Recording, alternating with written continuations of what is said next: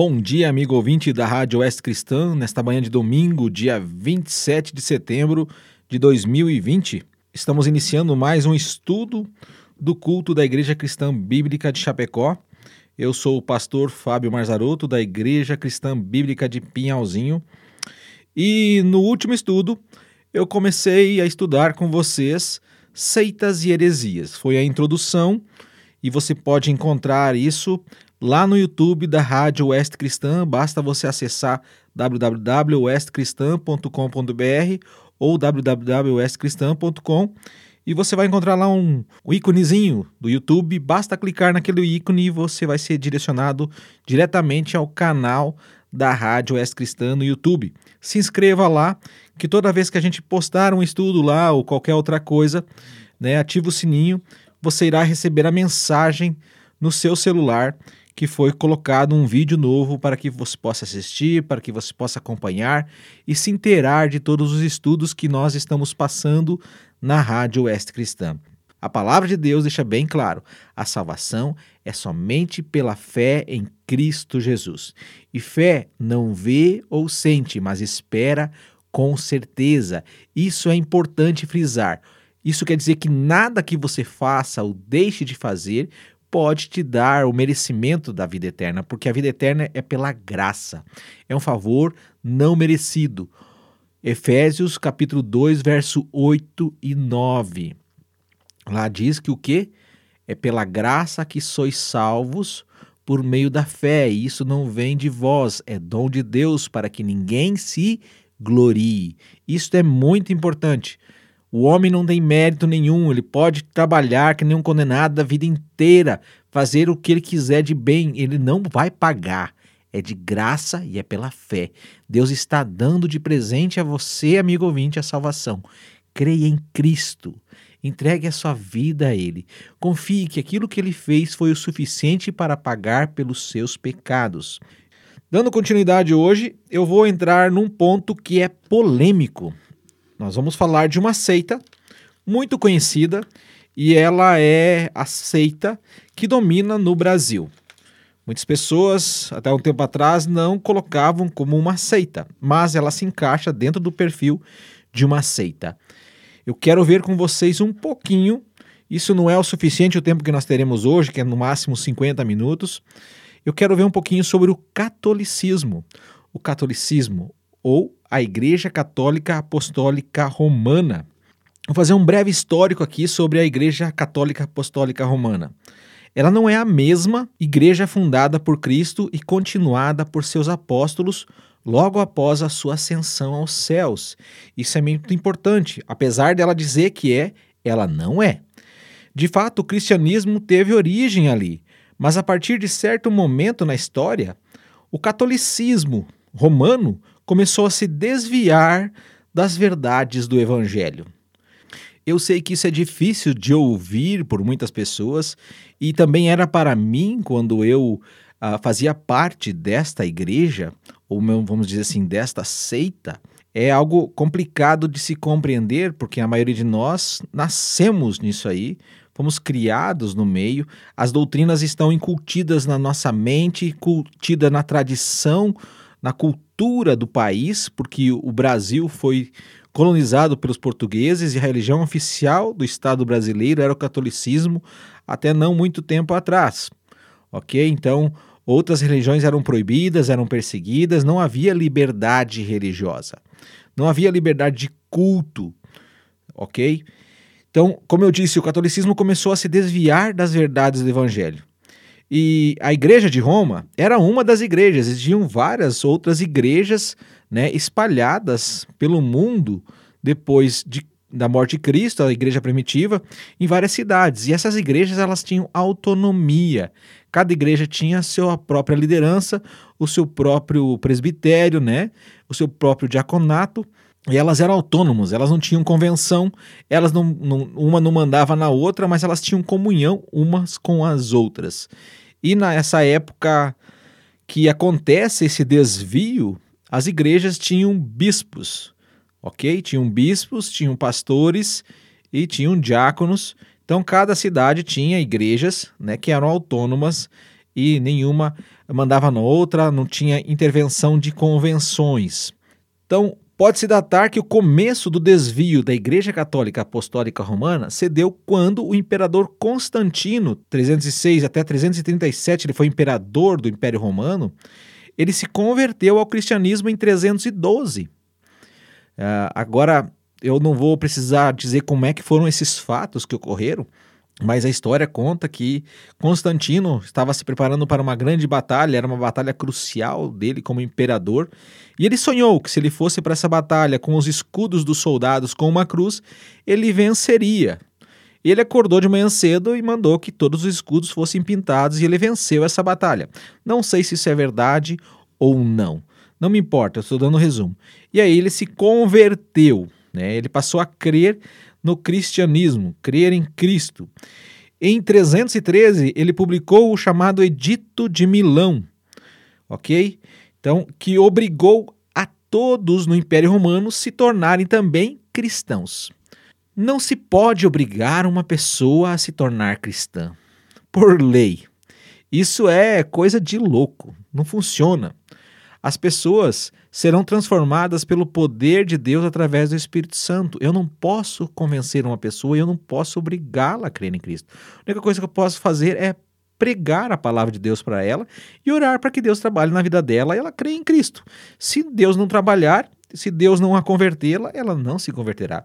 Mas Constantino, por meio de um canetaço, resolveu fazer com que todo o pessoal que habitava dentro do Império Romano deveria se tornar cristão. Aí está o primeiro erro. Ele primeiro ele acaba com a perseguição aos cristãos e depois ele impõe aos outros que se tornem cristãos. E aí começa a perseguir as outras religiões. Esse é um fato que colaborou para que ao invés das conversões genuínas houvesse uma espécie de sincretismo. Muitas práticas pagãs foram agregadas ao catolicismo, tais como as festas para adoração ao sol invicto e à deusa Eoster, né, foram introduzidas na comemoração cristã do Natal e da Páscoa. A partir de então, a curva de desvio da verdade começou a se acentuar e se acelerar de forma violenta no catolicismo romano, ao ponto de os séculos mais negros da história da Europa coincidirem com os anos em que a Igreja reinou soberana, os mil anos de trevas, que compreende o ano 500 depois de Cristo até o ano 1500. Trevas essas não só espirituais, mas também intelectual e moral, uma depravação cruel, até mesmo dentro da própria Igreja Católica. Há relatos terríveis de coisas que aconteceram em monastérios, né, e por aí vai. É, é uma história muito grande. Então, a Igreja Católica ela dominou durante toda a colonização do país, do Brasil, como eu falei, né, bem como da América do Sul. Portugal e Espanha foram os que colonizaram a América do Sul e são duas nações que até hoje ainda são fortemente católicas. Há pouco tempo atrás, o catolicismo deixou de ser a religião oficial do Estado de Portugal para se tornar um Estado laico. E na, na, na Espanha, eu não sei se deixou de ser ainda. Eu sei que é muito complicado a outra religião entrar lá, né? Então é difícil realmente. O catolicismo é muito forte. Então a Igreja Católica ela expandiu seus braços também através das colonizações. América do Sul, África e por aí vai. No meio do século XIX até os dias de hoje, até os dias de hoje, uh, quando houve no século XIX, o que, que houve no século XIX?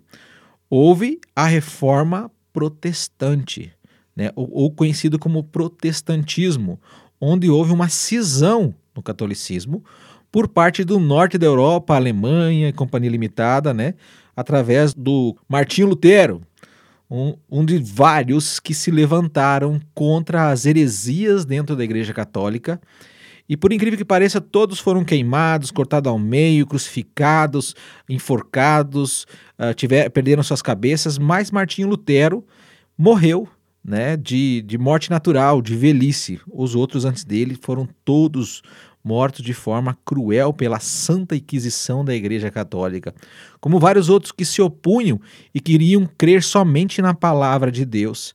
A Igreja Católica perseguia eles, certo? Então, com o protestantismo, a partir do meio do século XIX até os dias de hoje, a Igreja Católica perdeu muitos fiéis. Por isso, ela criou algo que está se tornando muito famoso, que é a chamada renovação carismática católica. Ela tem investido pesado em copiar os evangélicos, entre aspas aqui, principalmente os pentecostais, ok? Muito bem, eu estou falando de forma resumida, eu não tenho muito tempo para falar sobre o catolicismo romano e a, as principais doutrinas da Igreja Católica, nós vamos ver elas e daí nós vamos refutar cada uma delas. A primeira é que Pedro é o fundamento da igreja. Isso está baseado no Evangelho de Mateus, no capítulo 16, a partir do verso 16 até o verso 19. Abra sua Bíblia em Mateus capítulo 16, verso 16 ao 19. Essa é uma das doutrinas da Igreja Católica, da qual ela se diz Igreja Mãe, a igreja que está sobre todas as outras igrejas, porque é o fundamento dela é Pedro. E Pedro, eles dizem também muitas vezes que Pedro foi o primeiro papa. Então, vamos entender um pouquinho melhor esse texto. Vamos abrir as nossas Bíblias em Mateus 16, do versículo 16 ao verso 19. O mesmo texto que você encontra aqui, você encontrará então na Bíblia Católica. Pode abrir uma Bíblia Católica se você quiser. Esse texto que é usado de forma distorcida para dizer que Pedro né, é o fundamento da igreja. Eu vou ler com você Mateus 16, do verso 16 ao verso 19. Respondendo Simão Pedro, disse: Tu és o Cristo, o Filho do Deus vivo. Então Jesus lhe afirmou: Bem-aventurado és Simão Barjonas, porque não foi a carne e nem sangue que te revelaram, mas meu Pai que está nos céus. Também eu te digo que tu és Pedro, e sobre esta pedra edificarei a minha igreja, e as portas do inferno não prevalecerão contra ela. Dar-te-ei as chaves do reino dos céus, os que, o que ligares na terra terá sido ligado nos céus, e o que desligares na terra terá sido desligado nos céus.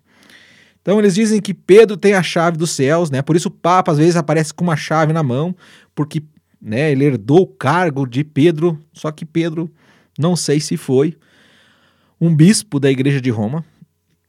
Não sei nem mesmo se ele morreu em Roma ou se ele chegou a viver ou passou por Roma. Mas tudo bem, vamos considerar esse versículo aqui. Primeiramente, vamos dar uma olhada nele. Jesus pergunta aos discípulos quem eles achavam que ele era. E Pedro diz que ele era o Filho de Deus, o Cristo, o Filho do Deus vivo. E aí Jesus elogia ele, por quê? Porque não foi a carne, o sangue, não foram homens que revelaram a ele, foi Deus. Deus é quem salva o homem, Deus é quem se revela ao homem por meio da pregação, por meio da sua palavra, que nós cremos em Cristo, mas é Deus se revelando a nós através do Espírito Santo. Isso acontece com Simão, também conhecido como Pedro. E o que ele diz aqui, Jesus diz a ele, ó, também eu te digo que tu és Pedro. Parênteses, Pedro, vírgula, e sobre esta pedra edificarei a minha igreja. Então, primeira vez que aparece ali a palavra Pedro no original grego, a palavra para Pedro no grego é Petrus. Uma rocha ou uma pedra, uma pedrinha, uma pedra menor. Certo? Aí tem uma vírgula, muda o assunto. E sobre esta rocha, quando Jesus usa a palavra esta aqui, ele está colocando, né, a, na primeira pessoa, ele está falando dele mesmo. Então ele diz a este, né? E sobre ou seria nós poderíamos trazer sobre este, sobre mim, né? sobre eu. E ele chama, ele se chama de pedra. E a palavra para pedra que Jesus fala depois de falar Pedro, porque Pedro significa pedrinha ou pedra pequena, né, uma rocha, uma pedra, né, que seria Petros. Agora a palavra pedra é Petra, que é uma rocha grande, é uma, um alicerce, é um fundamento mesmo onde se pode edificar, que dá realmente solidez. É como se Pedro fosse uma pequena pedra sobre um edifício, mas a pedra fundamental é Cristo. Então eles consideram que Pedro se tornou o primeiro bispo de Roma e que toda a autoridade foi conferida a ele até os nossos dias através da linhagem de bispos e papas, todos vigários de Cristo na terra. Essa é a principal doutrina do catolicismo, dizendo então que eles tiveram origem em Pedro. A maioria dos pais da igreja defendia que Cristo não se referia a Pedro como fundamento da igreja. Só a partir do século IV foi que se começou a falar a respeito da possibilidade de Pedro ser a pedra fundamental da igreja. Você sabe por quê? Porque isso estava intimamente relacionado com a pretensão exclusiva do bispo da igreja de Roma em pegar o poder e controlar todas as outras igrejas dentro do império. Ah, tudo sempre tem, às vezes, muitas vezes tem um jogo de poder. De acordo com as Escrituras, Cristo é o fundamento da, da igreja e não Pedro. Em nenhum lugar você vai ver que Pedro é o fundamento da, da igreja, a não ser que pegue esse versículo, é o único versículo que tem, e distorcem ele, né? Porque Jesus está falando dele. Ele é sobre Cristo é que é edificada a igreja. Sem Cristo não há salvação. Cristo é o fundamento da igreja. Ora, bolas, foi Cristo que morreu na cruz por nossos pecados ou foi Pedro? Pare e pense comigo. Cristo foi. Pedro levou chibatada? Pedro era perfeito? Pedro não tinha pecado? Pedro ressuscitou o terceiro dia? Não, foi Cristo. Cristo morreu pelos nossos pecados. Cristo ressuscitou o terceiro dia. Cristo ascendeu aos céus na presença de Pedro e de todos os outros discípulos. Ele é o nosso Salvador. Ele é o nosso Redentor. Então, uh, Efésios capítulo 2, verso 20 o apóstolo Paulo fala assim, ó, edificado sobre o fundamento dos apóstolos e profetas, sendo ele mesmo Cristo Jesus a pedra angular. Paulo diz o que? A pedra angular, a pedra base do início da construção de uma casa nos tempos de Paulo, de Pedro, a pedra base, o alicerce, a pedra angular é Cristo, certo? É aquela pedra que sustenta a construção. Outras referências também advogam que Jesus como fundamento, sendo o fundamento da igreja. Você vai encontrar em Mateus capítulo 4, verso 11, uh, Marcos 12, 10, 11. Você vai encontrar em Romanos 9, 33, 1 Coríntios 4, uh, 10, 4. E eu vou pegar uma referência do apóstolo Pedro. Você vai abrir comigo agora a sua Bíblia lá em 1 Pedro. 1 Pedro. Vai comigo lá. Abre a sua Bíblia aí em 1 Pedro o capítulo 2 de 1 Pedro, a primeira carta de Pedro, é lá perto do Apocalipse, tá? Primeira carta de Pedro, capítulo 2. E nós vamos ler juntos o que Pedro fala a respeito de Cristo. Os homens dizem que Pedro é o fundamento. E Pedro vai dizer o quê? Olha só. Ele não diz só aqui. Se você abrir lá no livro de Atos, no capítulo 4, 11, também é Pedro falando. Dizendo que Jesus é a pedra que os construtores rejeitaram. Ele é a pedra fundamental, o alicerce da igreja. E aqui em 1 Pedro, capítulo 2, verso 4, se você já abriu, provavelmente você já está lendo, Pedro diz assim, ó chegando-vos para ele, quem é ele? É Cristo, a pedra que vive, vive por quê? Porque ele ressuscitou, rejeitada sim pelos homens, mas para com Deus eleita e preciosa. Também vós mesmos como pedras que vivem, certo? Sois edificados casa espiritual para ser de sacerdócio santo, a fim de oferecer sacrifícios espirituais agradáveis a Deus. Então, se você abrir lá em 2 Pedro, Pedro está dizendo que Cristo é a pedra. Não é ele. Cristo é o fundamento da igreja e ninguém mais. Ok? Então é complicado, o pessoal gosta de pegar a, a, a palavra de Cristo e distorcer. As seitas têm essa, esse, esse poder. Eles pegam os textos, tiram do contexto e cria toda uma situação. Se você continuar lendo Mateus lá, de, logo de, na seguida, Jesus chama Pedro de Satanás. Quando Jesus revela então aos discípulos que ele seria morto, e Pedro diz: Não, você não vai ser morto, não, não pode. Jesus diz: Sai para lá, que isso é ideia de Satanás. Como é que um homem como Pedro poderia ser o fundamento da igreja? Ele não era perfeito. Ele era um homem como eu e você, movido por impulso, com desejo ardente de amar a Deus e servir a Deus, sim, mas ele era impulsivo, como nós muitas vezes somos impulsivos. Então, Jesus é a base da igreja. Outras coisas que descon desconstrói esse fundamento de Pedro ser fundamento da igreja. Primeira coisa, Pedro era pobre. Isso está lá em Atos capítulo 3, verso 6. Os papas não são. Ah, não, mas eles fizeram voto de pobreza, Fábio. É mesmo? Você sabe quanto é que eles recebem? É, pode ter certeza que não é pouco. Pobreza? Sei não, hein? Pobreza só porque não vão ficar capital da igreja, mas eles podem comprar outras coisas para eles. Tá, Pedro era pobre. Né? Eu não estou dizendo que não possa comprar. Não tem problema. Né? Segunda coisa, o Papa não pode casar. Pedro era casado. Lá em Mateus 8, 14 e 15 diz que Jesus curou a sogra de Pedro. Poxa, então não podia ser Papa. O Papa não pode ter mulher, não é mesmo? Pedro era humilde. Você vai encontrar isso lá em Atos 10, 25 e 26, quando ele vai na casa de um de um, de um homem chamado Cornélio, e esse homem se ajoelha diante dele e vai adorar ele, beijar ele e diz: Não, não se ajoelhe, que eu sou homem pecador como você. Você pode abrir lá, Atos 10, 25, 26. Eu falei com as minhas próprias palavras, mas é isso que vai estar escrito lá. Então, Pedro não aceitava adoração, ele não aceitava veneração. Ele não aceitava que ninguém beijasse nem sequer a mão dele. Hoje, quando os homens, os poderosos do mundo, se prostram diante do Papa e beijam a sua mão, isso é um ato de veneração, é um ato de adoração.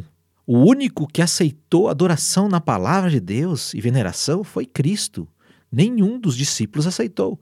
Nem mesmo um anjo que apareceu na revelação para João, quando deu o Apocalipse, e João se prostrou diante dele, deixou que João o adorasse. Ele o levantou. Nem mesmo o anjo aceitou a adoração. Por que um homem na terra hoje, pecador, precisa ser adorado? Beijado o seu anelzinho, a sua mãozinha?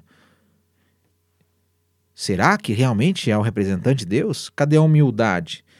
Pedro era repreensível. Você vai encontrar isso lá em Gálatas 2, 11 e 14. Paulo fala de um momento em que ele repreendeu Pedro, porque Pedro pecou. Ele pisou na bola feio. Ele, ele, ele, ele resolveu escolher um lado.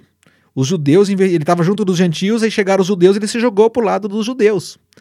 Em vez de ficar, né, não, não fazer essa distinção entre judeus e gentios. O Papa se diz irrepreensível, ou seja, ele é inerrante, ele não erra. Isso está lá na doutrina católica. O Papa não erra. Segunda doutrina que o catolicismo tem e que traz problemas, né? Identificam ela como uma seita. Ah, mais uma coisa, né? Algo que identifica o catolicismo como uma seita é que tem um líder que fala em nome de Deus. É como se ele fosse o único representante de Deus na terra, o Papa. A segunda doutrina é a salvação pelas obras. De acordo com o Papa João Paulo II, isso é uma declaração dele, o homem é justificado por obras e não somente por fé. A Bíblia diz o contrário. A Bíblia diz que o homem é justificado somente pela fé. Consequência da fé, haverão obras, mas não é obras e fé, é fé. E depois, então, deriva-se as obras. Né? Uma pessoa que se converte, ela vai mudar. Vai deixar de ser bêbado, vai deixar de ser ladrão, vai trabalhar, e por aí vai, vai largar seus vícios. Se maltratava a esposa, vai passar a tratar bem ela. Se maltratava os filhos, vai passar a tratar bem os filhos. Haverão mudanças porque Deus transforma. Alguém que se arrepende de seus pecados e crê em Cristo é transformado por Ele dia após dia, num processo que é conhecido como santificação e perseverança dos santos. Para o catolicismo, as boas obras ajudam na salvação de uma pessoa. Em nítido contraste com a Bíblia, essa doutrina católica ensina ou sugere que os cristãos que aos cristãos que o verdadeiro perdão dos pecados provém não da fé em Cristo, mas também mediante a vários outros uh, vários outros ou todos os seguintes recursos que eu vou citar, né? Os sacramentos, que aí entra batismo, penitência, etc., os sete sacramentos, a participação na missa, a ajuda da Virgem Maria, a recitação do rosário e o sofrimento no purgatório depois da morte. Está incluso isso. Você não vai encontrar essas coisas na Bíblia, mas é a doutrina católica. Refutação, como eu já disse antes, Efésios 2, 8 e 9. Porque pela graça sois salvos mediante a fé. Mediante a fé, estou dando ênfase. E isso não vem de vós, é dom de Deus, não de obras, não de obras. Estou repetindo duas vezes, para que ninguém se glorie. Efésios capítulo 2, versículo 8 e 9. Eu coloquei ênfase, mediante a fé, não de obras. É o que está escrito na palavra de Deus. Não vai encontrar lugar que tem fé mais obras. A não ser que pegue o texto e distorça mesmo. E torça, distorça e retorça e pique e faça o escambau com o texto mas você não encontrará isso na palavra de Deus. Você vai encontrar outras referências falando que a salvação é somente pela fé.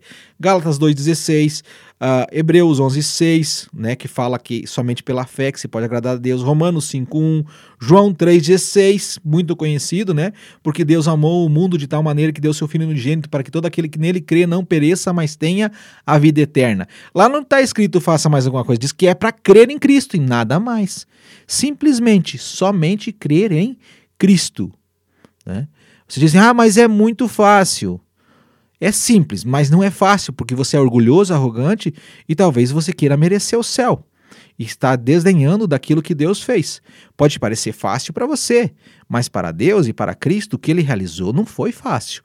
Vir aqui, viver uma vida santa e passar por tudo que ele passou, morrendo lá na cruz do Calvário e carregando o meu, o seu, o pecado de toda a raça humana do começo da criação até o final dela, você acha que foi fácil? Pode ser fácil, pode ser simples para mim e para você, mas para Deus não foi fácil, para Cristo não foi fácil. Foi uma obra tremenda, foi algo grandioso, algo que criou impacto, que dividiu a história da humanidade até os dias de hoje. Apesar de alguns querem riscar isso daí do mapa. Muitos já tentaram. Né? A gente vê, talvez agora até mesmo nas escolas estão falando disso. De, né? Em São Paulo apareceu agora um negócio de não, não falar de antes de Cristo e depois de Cristo. É uma coisa complicada como as pessoas querem negar a existência de Jesus. Isso realmente incomoda muitas pessoas que não creem, mas vai fazer o quê, né? Ok, continuando. A salvação oferecida por Deus está perfeitamente assegurada, precisamente porque envolve um ato da graça de Deus e não depende de maneira nenhuma dos méritos humanos ou de obra para sua realização. Esse foi a segunda doutrina das principais doutrinas católicas que mostram que ela é uma seita, a salvação pelas obras. A terceira, a Virgem Maria. Isso é um ponto delicado. Incomoda muitas pessoas. Deixa eu lembrar a você que está ouvindo o estudo, não é para você sair batendo nas pessoas que creem dessa forma. Ore por elas e ensine a palavra de Deus. Não precisa bater nessas coisas aqui não. Ensine a palavra, que a palavra vai mostrar o que é certo e o que é errado. A Bíblia faz isso. A Bíblia se encarrega. Eu não preciso bater na Maria, eu não preciso bater no Papa para que uma pessoa creia em Cristo. Eu só preciso ensinar a palavra de Deus. O que é enfático, né, melhor do que ensinar o que é errado, é ensinar o que é correto. Porque quando a pessoa sabe o que é correto, ela vai ver o que é certo e o que é errado. Ela vai distinguir. Quando ela olhar para a palavra de Deus, ela vai ver: não, mas isso aqui não está na Bíblia. Não fecha, não encaixa a Virgem Maria. Segundo o Concílio Vaticano II, né, o Concílio Vaticano II, os fiéis devem venerar a memória primeiramente da gloriosa, sempre Virgem Maria, Mãe de Deus e de nosso Senhor Jesus Cristo. É uma declaração da doutrina da Virgem Maria.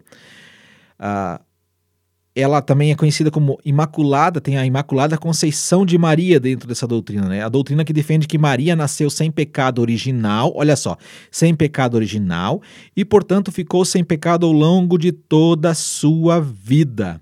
Uma boa refutação para isso encontra-se nas próprias falas de Maria no Evangelho de Lucas, capítulo 1, verso 46 e 47. Antes de nós irmos para Lucas, verso, capítulo 1, verso 46 e 47, Romanos 3, 23 diz que todos pecaram e carecem da glória de Deus. Isso inclui Maria. Mas vamos ouvir da boca de Maria se ela achava que ela era pecadora ou não. Abra sua Bíblia lá no Evangelho de Lucas, Lucas, vamos abrir junto comigo aqui, Lucas, capítulo 1, no capítulo 1 de Lucas, abra ela comigo lá, Lucas, versículo, capítulo 1, verso 46 e 47. Eu estou chegando junto com você. Se você já abriu, eu estou abrindo.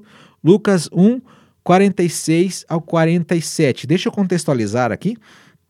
Maria, vida, já, Maria tinha recebido a anunciação de que ela teria Jesus gerado pelo poder do Espírito Santo, já que ela era virgem, eu concordo com isso. Eu admiro muito Maria, eu respeito quem Maria foi. Deus não escolheu ela por acaso, ela era uma mulher temente ao Senhor, ela é uma mulher especial, ela foi uh, gerada e né, trazida ao mundo, com certeza, como o principal objetivo da sua vida, gerar o Salvador da raça humana através do poder do Espírito Santo. E ela foi visitar Isabel, a sua prima, que era estéril, já tinha uma certa idade, depois provavelmente dos 50 anos, e estava grávida do João, conhecido como João Batista. E ela chega lá e né, o bebê se revolve na barriga de, de Isabel e ela diz que era a mãe do seu senhor. E aí, nos versos aqui, é o cântico conhecido como Cântico de Maria. A partir do verso 46, diz assim, ó: Bem-aventurada a que creu, porque serão cumpridas as palavras que lhe foram ditas da parte do Senhor. Então disse Maria: Olha o verso 46, eu li o 45. Então disse Maria, começa o cântico dela, é como se ela fizesse um salmo, um hino, uma música. E ela diz assim: ó, Então disse Maria: A minha alma engrandece ao Senhor, e o meu espírito se alegrou em Deus, meu Salvador. Você escutou? Pegue a sua Bíblia e leia lá, Evangelho de Lucas, capítulo 1, verso 46, Cântico de Maria. A minha alma engrandece o Senhor e o meu espírito se alegrou em Deus, meu Salvador. Opa! Se Maria precisa de um Salvador, ela era o quê?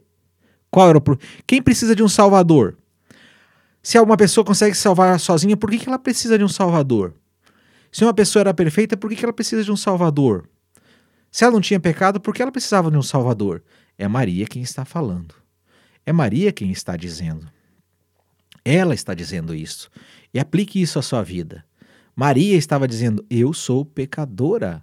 Eu sou. Ela diz quando ela recebe a promessa, ela recebe uh, né, o, o, comunicado de Deus que seria gerado. Ela diz: Faça-se em mim a vontade do Senhor. Eu sou serva, eu sou uma escrava de Deus.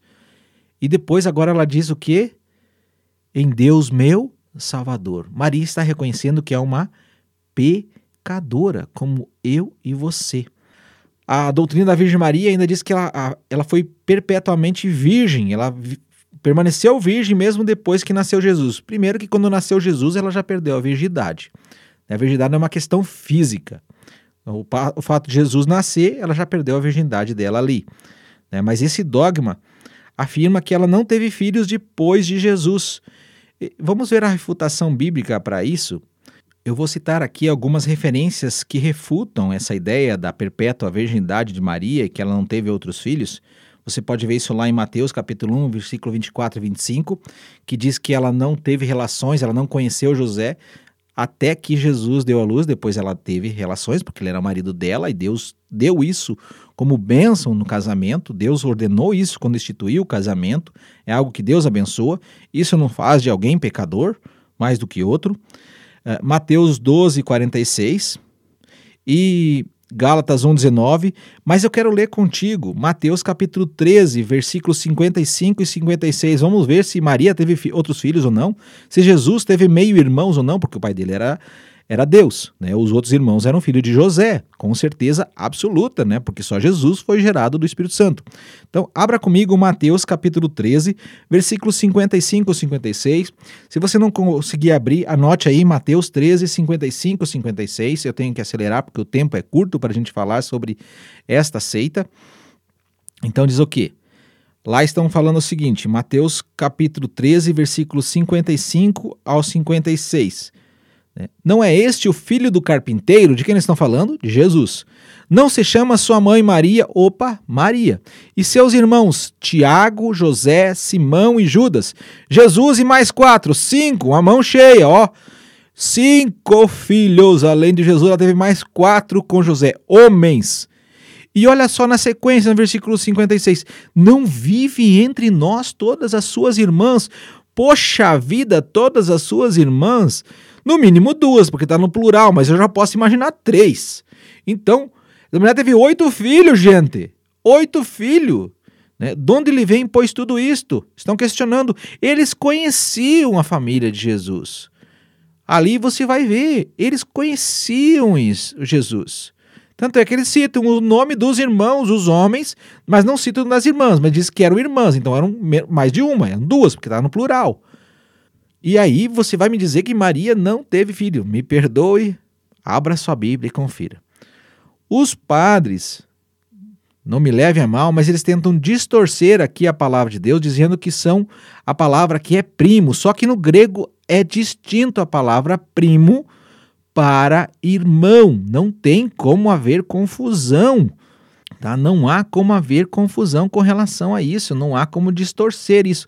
Então, tenta se sustentar essa doutrina distorcendo a palavra de Deus de novo. O versículo, eu tô, tô meu, é, a gente fica às vezes um pouquinho chateado, né? Porque você diz, nossa, como é que pode fazer um negócio desses com a palavra de Deus? Né? Então, lá em Mateus 13, no versículo 55 e 56 é a refutação perfeita. Maria teve outros filhos sim com José, não foi pecado. É bênção de Deus. Deus diz que é maravilhoso né? ter filhos, é bênção de Deus. Ok? Então, ela acaba dizendo ali, né? A palavra irmãos no grego é a palavra adelphos, que é um irmão que é nascido dos mesmos pais, ou apenas do mesmo pai ou da mesma mãe. Não é primo, é adelphos, é irmão e irmãs, ok? Dando sequência aqui no nosso, no nosso estudo aqui, então é mais uma coisa que cai por terra, né? Outra coisa, né? Falam que aqui é uma questão de tradição, né? Eles ensinam que a Maria ascendeu fisicamente, né? Ensina-se que, é, pelo fato dela não ter pecados, Maria nunca experimentou a morte. Ao invés disso, ela ascendeu fisicamente à presença de Cristo. Maria não morreu, eles dizem. Só que não há base para isso na palavra de Deus. Maria era pecadora, e eu tenho certeza absoluta que ela morreu eu tenho certeza absoluta também que ela está com Cristo hoje, porque ela cria no Salvador. Ela soube que ela carregou no seu ventre o Salvador da raça humana, o seu próprio Salvador, o seu próprio Senhor. Isso é importante. Né? Maria sabia dessas coisas. Então Maria não é, ela não ascendeu fisicamente, ela, ela passou pela morte, sim. Né? Alguns vão dizer que ela não passou, é uma, é uma doutrina católica. É, o papel de Maria como corredentora e mediadora é ensinado, né? Ela é corredentora e mediadora. Não basta Cristo, é mais Maria. E ela é mediadora de todas as graças. Essa doutrina sustenta que a obediência e os sofrimentos de Maria foram essenciais para assegurar a completa redenção realizada por Cristo. E você vai encontrar essa refutação bíblica em diversos versículos: 1 Timóteo 2,5, 1 João 2,1, Hebreus 7,25, Hebreus 9,22, 1 Pedro 1,19 João 14,6. 1 Timóteo 2,5 diz que há um só mediador entre Deus e os homens, Cristo Jesus, homem, um único mediador, um único redentor. Nem Maria, nem ninguém mais pode mediar o homem com Deus, somente Cristo é que faz a ponte, Cristo faz a ligação, ele é o nosso mediador, ele é o nosso salvador, certo? Dentro dessa doutrina da Virgem Maria, também é ensinado o direito a Maria de veneração, adoração. Né? Esse ensino propõe que, por causa do papel incomparável que ela tem no esquema de salvação, Maria é digna de especial adoração mas ela não é. A refutação bíblica se encontra em Filipenses, capítulo 2, versículo 9 ao 11, que diz assim, olha, Filipenses, capítulo 2, versículo 9 ao 11, que diz assim, ó: pelo que também Deus o exaltou sobremaneira, está falando de Jesus, e lhe deu o nome que está acima de todo nome, para que ao nome de Jesus se dobre todo o joelho nos céus e na terra e debaixo da terra, e toda língua confesse que Jesus Cristo é o Senhor para a glória de Deus Pai. Não tem Maria aqui e você não vai encontrar Maria em lugar nenhum da Bíblia. Essa é uma, a terceira doutrina principal do catolicismo. A quarta doutrina é a tradição, mais a Bíblia. Então, eles dizem assim: ó, não é através da Escritura apenas que a igreja deriva a sua certeza a respeito de tudo que foi revelado, por isso, ambas, escritura e tradição, devem ser aceitas e veneradas com igual sentido de piedade e referência. Compêndio do Vaticano II, página 127, documento da Igreja Católica, colocando em pé de igualdade a tradição e a Bíblia. O catolicismo aceita a tradição sagrada como se ela tivesse o mesmo peso e a mesma autoridade divina do que a palavra de Deus. E isso traz graves consequências. Por quê? De maneira bíblica, a tradição ela não é má, amigo ouvinte. Mas quando a tradição, isso quando ela reflete as verdades das escrituras, isso é bom. Mas quando ela nega e se opõe à palavra de Deus, nós vamos ter um problema muito grave. Então, Uh, Paulo vai falar sobre a, quando a tradição é boa, ele vai falar lá em 2 Tessalonicenses capítulo 2, versículo 15 e 2 Tessalonicenses capítulo 3, versículo 6. Tradição seria o ensino dos, dos apóstolos que não está, né, não estariam na, na palavra de Deus, vamos por falar assim, certo? O problema é que se qualquer ensino, qualquer tradição contraria a palavra de Deus, ele não é verdade. Nós temos que escolher ou a palavra de Deus ou a tradição. Da mesma forma como nós vamos ter que escolher entre a palavra de Deus e o que as pessoas disseram que viram, que foi revelado a elas. Eu fico com a palavra de Deus. Entre uma experiência minha e a palavra de Deus, eu vou preferir a palavra de Deus, porque a palavra de Deus é a verdade. A experiência minha pode ser algo que, do meu próprio coração e engano, eu me enganando a mim mesmo, ou um engano, um engodo de Satanás se passando por Deus. E isso é muito perigoso. As emoções não podem tomar lugar da palavra de Deus. As visões ou outras coisas assim não pode. Se elas entrarem em contradição com a palavra de Deus, joga fora. Vamos abrir lá em Mateus capítulo 15, versículo 1 ao versículo 9. Você pode deixar anotado aí e ler depois. Eu vou fazer um resumo. Os fariseus entram em conflito com Jesus, eles reclamam que os discípulos de Jesus não lavavam as mãos porque era tradição deles. E aí Jesus questiona eles por causa da tradição deles que eles dizem que se um homem ofertasse alguma coisa ao Senhor, não precisaria, não precisaria sustentar seus pais. E eles diziam assim: quem maldizer a seu pai ou sua mãe seja punido de morte, dizia a palavra de Deus. Mas eles diziam, os fariseus, que se alguém dissesse a seu pai ou sua mãe, é oferta ao Senhor aquilo que poderia aproveitar de mim, né, em vez de sustentá-los, esse jamais honrará seu pai ou sua mãe, né? Então eles dizem que a, Jesus diz assim: ó, com a tradição que vocês criaram, vocês invalidam a palavra de Deus por causa da tradição. Ele diz: Hipócritas, bem profetizou Isaías a vosso respeito, este povo me honra com os lábios, mas o seu coração está longe de mim. Então, toda tradição que vai contra a palavra de Deus é não vem de Deus, não pode ser equiparada à tradição com relação à palavra de Deus, certo? A palavra de Deus é o fiel né, da balança na fé cristã. A palavra de Deus é o principal, ela é a nossa regra de conduta e fé.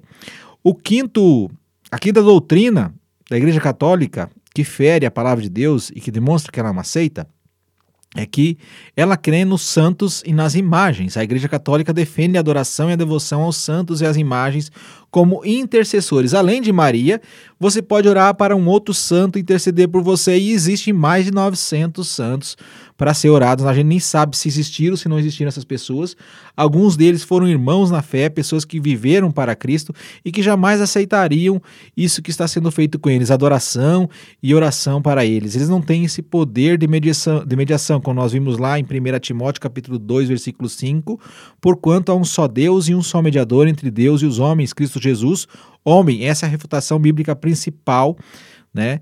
A, a Bíblia vai mostrar para você o que Deus pensa sobre as estátuas e as imagens, lá em Êxodo, Êxodo versículo 34, capítulo 34, verso 17, Levítico 26, versículo 1, Deuteronômio 7, 25, Isaías 42, 8, 1 João 5, 21 e por aí vai. No Velho Testamento há mais de 100 referências à questão da que é chamado de imagens, também conhecido muitas vezes como idolatria, santos e imagens, né? Se você olhar lá nos Dez Mandamentos, diz que não é para construir, fazer imagem, nem é, estátua, nem se prostrar, nem orar, nem se ajoelhar diante dela pedindo nada ok? Abre lá em Êxodo capítulo 20, você vai encontrar lá, né? Você vai ler capítulo 20 de Êxodo, você vai encontrar lá nos, nos versos, lá os 10 mandamentos, ele vai dizer que Deus não aceita isso. Pode ficar à vontade para ler. A sexta doutrina do catolicismo, que implica em ela ser uma seita, é o purgatório. Segundo o catecismo católico, foi a igreja que formulou a doutrina do purgatório no Concílio de Florença em 1439 depois de Cristo, e ela aperfeiçoou ele no Concílio de Trento, 1549 a 1563. Ela não, existi, ela não existia e nunca existiu na igreja primitiva e não tem na Bíblia, você não vai encontrar. O que, é o purgatório?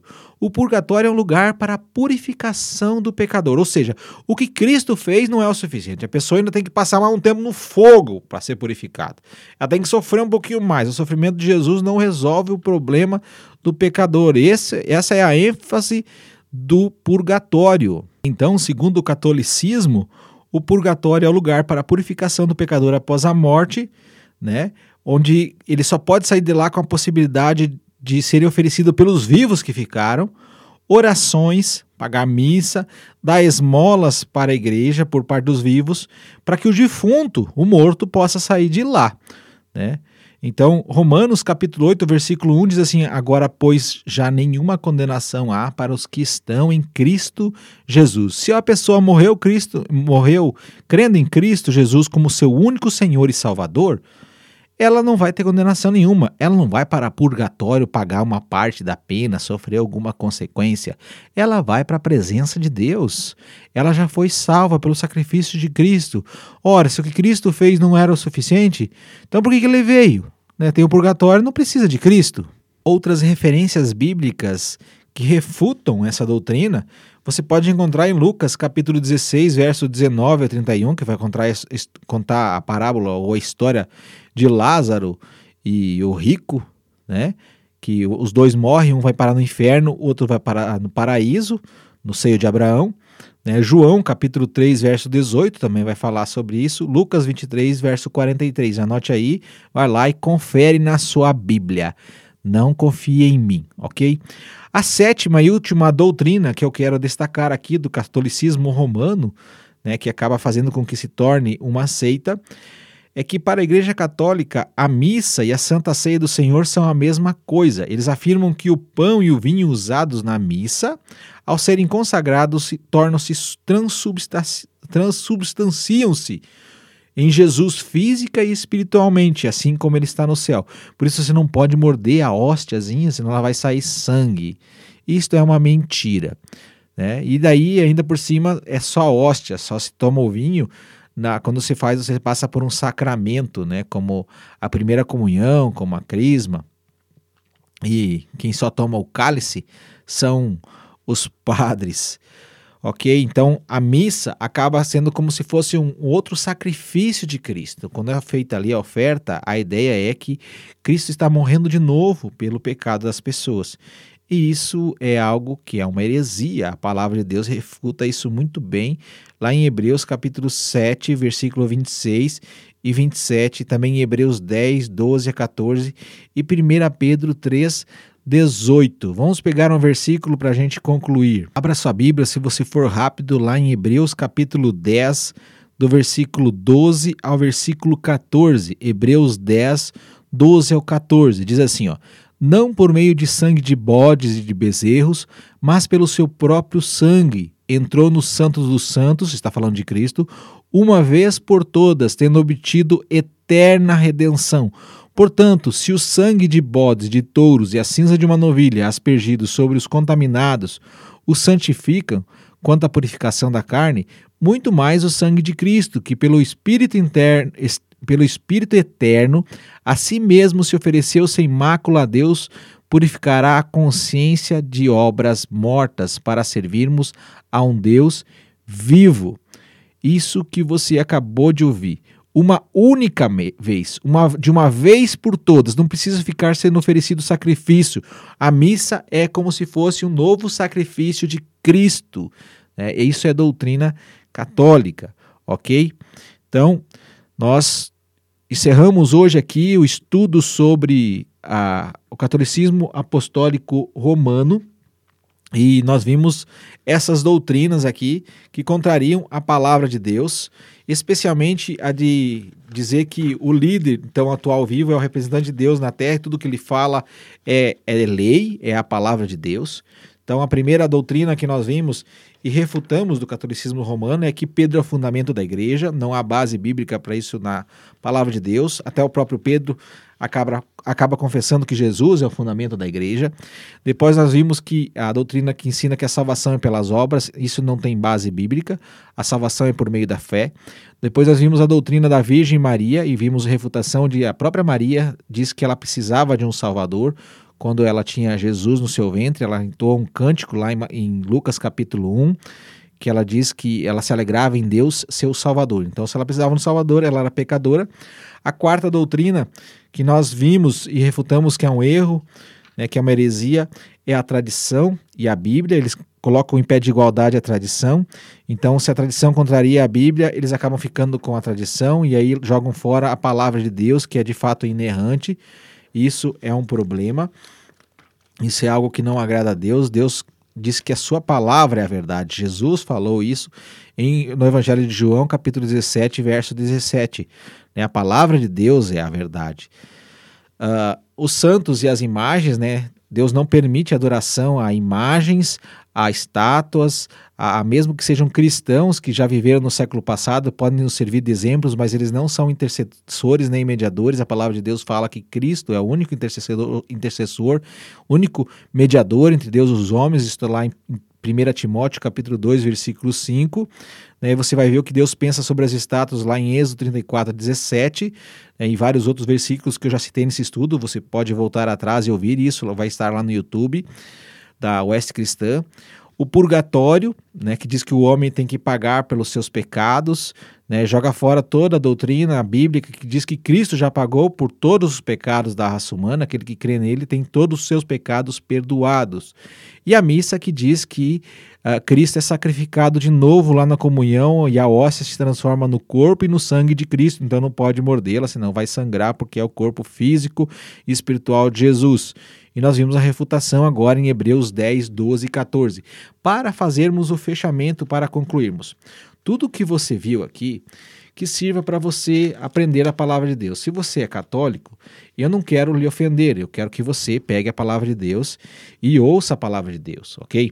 Agora, se você é cristão e você ouviu isso aqui, não saia por aí brigando com as pessoas, debatendo com ela a respeito de Maria, a respeito da Igreja Católica, batendo na Igreja Católica, não faça isso procure ensinar a palavra de Deus. Procure dar um estudo evangelístico para ela, né? procure alguém que possa lhe ajudar nesse sentido, ore por essa pessoa. Leve ela a conhecer a palavra de Deus e a palavra de Deus vai mostrar para ela aquilo que é certo e que é errado. Você não precisa brigar com as pessoas por causa disso. Isso, na verdade, só vai afastá-las do evangelho. Não tente obrigar ninguém a crer em Cristo como seu, seu Salvador e a crer na palavra de Deus como sua única regra de conduta e fé, ou seja, na Bíblia. Foi isso que o imperador Constantino fez de errado e foi isso que fez com que o catolicismo romano descambasse. Foi o primeiro erro, foi o erro primordial. Ele obrigou que todos os cidadãos romanos se convertessem pelo canetaço ao catolicismo, ao melhor, ao cristianismo. E isso trouxe muita heresia, trouxe muito sincretismo né, para dentro do cristianismo. Isso é um grave problema. Nós não podemos fazer isso. Lembre-se disso. Ore pelas pessoas, ore pela salvação delas. Procure estudar a Bíblia, procure um estudo bíblico, procure ensiná-lo dentro da palavra de Deus. Não vá direto para a confrontação, com relação às doutrinas erradas. Permita que a palavra de Deus mostre à pessoa aquilo que é certo, o que é errado. As pessoas vão enxergar isso. Se Deus estiver agindo no coração delas através do Espírito Santo. Se você estiver ensinando e Deus não estiver agindo, não vai adiantar nada você confrontar, não vai adiantar nada você ensinar. Portanto, ore para que Deus haja no coração deles através do Espírito Santo. Porque a palavra de Deus diz que aquele que convence do pecado, da justiça e do juízo é o Espírito Santo. Sem ele, não há salvação, porque ele é o próprio Deus, é ele quem faz esse processo, é ele quem salva, foi ele quem nos salvou, foi Deus que nos salvou, por meio de colocar a nossa fé naquilo que Cristo fez na cruz do Calvário e que ele ressuscitou ao terceiro dia. Obrigado a você que permaneceu até agora ouvindo esse estudo. Que Deus abençoe a sua vida e você tenha um ótimo e abençoado domingo também, bem como uma semana maravilhosa e cheio da graça de Deus. Até o próximo domingo com outro pregador.